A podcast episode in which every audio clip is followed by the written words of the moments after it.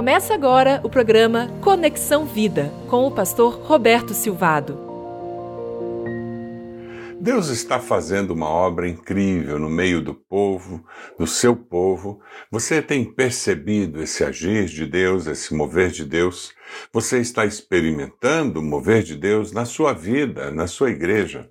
Existe um mover de Deus no Brasil e no mundo com relação a discipulado a sermos uma igreja de discípulos que fazem discípulos, discípulos que são discipuladores.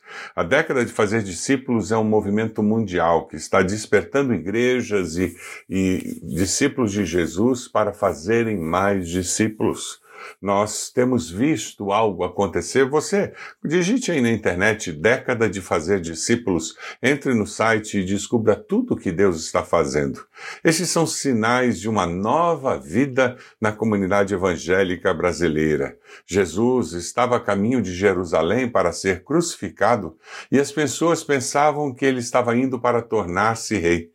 Jesus falou no Evangelho muitas vezes sobre muitas características daqueles que seriam seus discípulos, aqueles que estavam esperando que ele fosse rei. Eles não tinham entendido o significado da mensagem de Jesus competências essenciais que Jesus destaca de um bom discípulo é que um discípulo saudável, ele é multiplicador, ele faz discípulos. E um discípulo salvado, saudável, ele discipula discípulos que aprendem a fazer discípulos. Por isso que nós, nos dias de hoje, temos o evangelho. Por isso que você ouviu a palavra do evangelho que foi pregada por Jesus, porque ao longo da história da igreja, nós sempre tivemos discípulos verdadeiros, discípulos que faziam discípulos, que faziam discípulos, e assim veio até nós a mensagem de salvação que há em Cristo Jesus. Jesus procura deixar claro que o que ele espera de um discípulo é que esse discípulo possa ser, de fato, um discípulo multiplicador. Existe um alerta nesse texto é possível ser seguidor de Jesus sem ser seu discípulo? Sim, é possível ter lobo disfarçado de ovelha no meio do rebanho. A porta da igreja fica aberta, entra quem quer entrar. Até cachorro entra se deixar.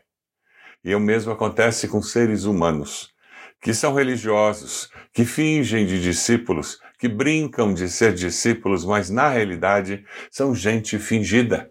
Cuidado com gente fingida.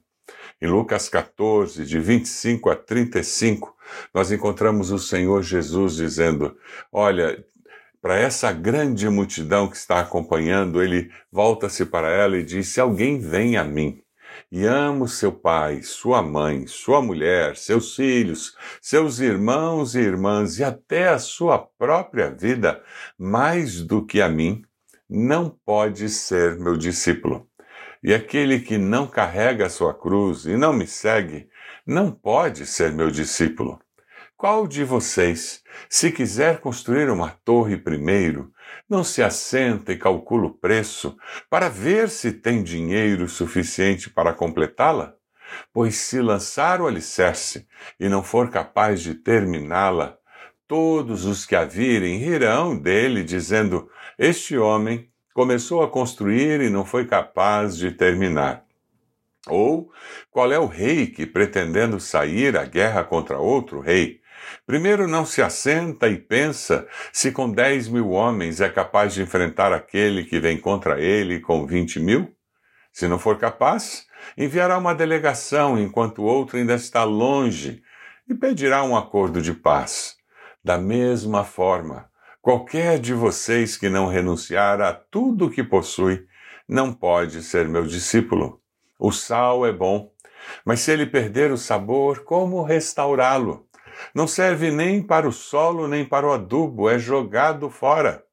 Aquele que tem ouvidos para ouvir, ouça, foi o que Jesus disse.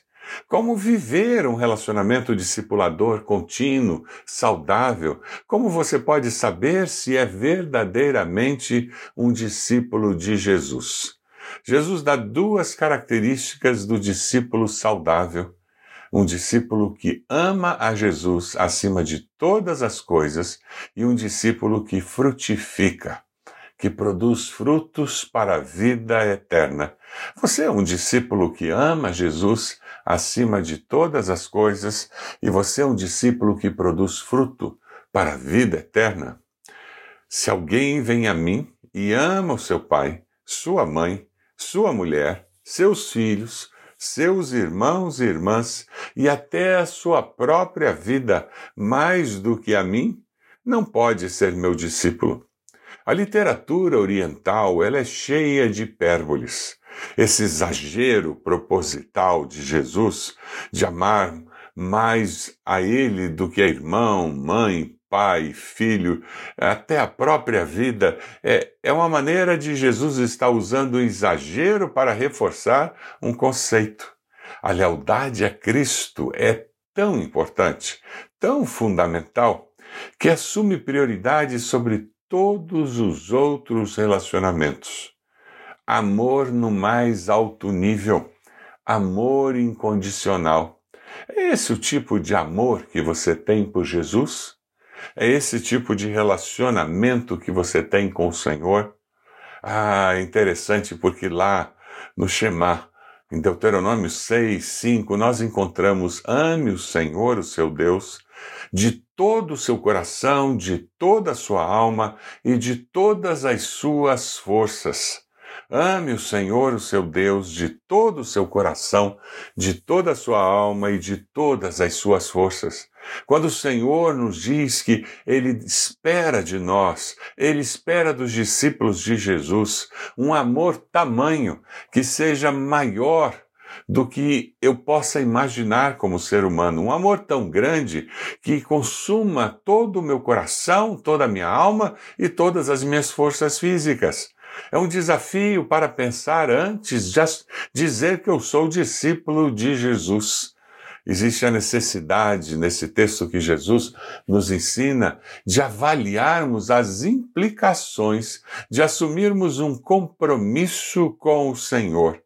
Desde a época do apóstolo Paulo, nós encontramos muitos exemplos de sofrimento.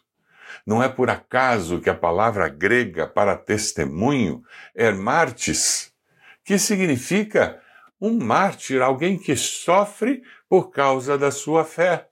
As páginas da história estão repletas de histórias de perseguição. Hoje, nesse momento em que você está ouvindo esta mensagem, em algum lugar do mundo, um irmão, uma irmã sua está sendo preso em nome de Jesus. Preso por causa da sua fé. Ela está sendo maltratada por ser discípula de Jesus. Quando você mora no Brasil, você vive uma realidade tremendamente diferente da realidade da grande maioria dos discípulos de Cristo no mundo. Ao longo da história, sempre foi assim. As páginas da história da igreja estão repletas de histórias de perseguição. Em uma dessas histórias fascinantes, você encontra a história do Exército da Salvação. Em 1880, foi fundado na Inglaterra o Exército da Salvação para proclamar o Evangelho para aqueles que eram rejeitados pela sociedade. Crianças que viviam pelas ruas, prostitutas, mendigos, e o Exército da Salvação fazia uma obra social tremenda enquanto evangelizava em nome de Jesus. A consequência é que naquele início do Exército da Salvação, os donos dos bordéis se organizaram e desencadearam um selvagem contra-ataque, perseguindo e caluniando todos aqueles que pertenciam ao Exército da Salvação. Nesses dias, o exército da salvação, aqueles que faziam parte dessa igreja, dessa denominação, descobriu a triste verdade do provérbio espanhol, que diz: quem quiser ser cristão tem que esperar a crucificação. Quem quiser ser cristão tem que esperar a crucificação. Em um ano, no ano de 1882, 669 669 oficiais do Exército da Salvação, líderes do Exército da Salvação, foram espancados ou brutalmente assaltados. Você pode imaginar essa situação ali na Inglaterra? Durante a década de 1880, os salvacionistas, como eram conhecidos, ao dedicarem os seus filhos, eles confessavam que estavam prontos para vê-los sendo desprezados, odiados, amaldiçoados, espancados, chutados, aprisionados ou mortos por amor a Cristo. Você apresentaria seu filho, aquele bebê lindo, dizendo que você está disposto a ensinar a verdade, mesmo sabendo que eles seriam desprezados, odiados, amaldiçoados, espancados, chutados, aprisionados ou mortos por amor a Cristo. Esse é o tipo de amor que Jesus está falando. Este é o tipo de desafio quando ele diz: Se alguém vem a mim e ama seu pai, sua mãe, sua mulher, essa mais do que a mim, não pode ser meu discípulo. Posso orar por você? Deus abençoa esses que me ouvem nesse momento.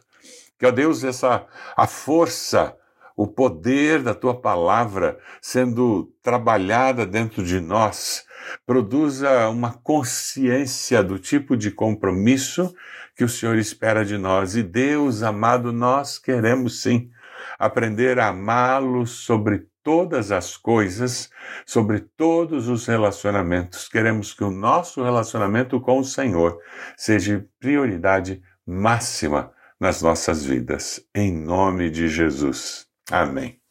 Deus abençoe a sua vida, Deus abençoe a sua família, Deus abençoe a sua igreja. Você acompanhou o programa Conexão Vida Acesse ibb.org.br e conheça a IBB, uma igreja viva.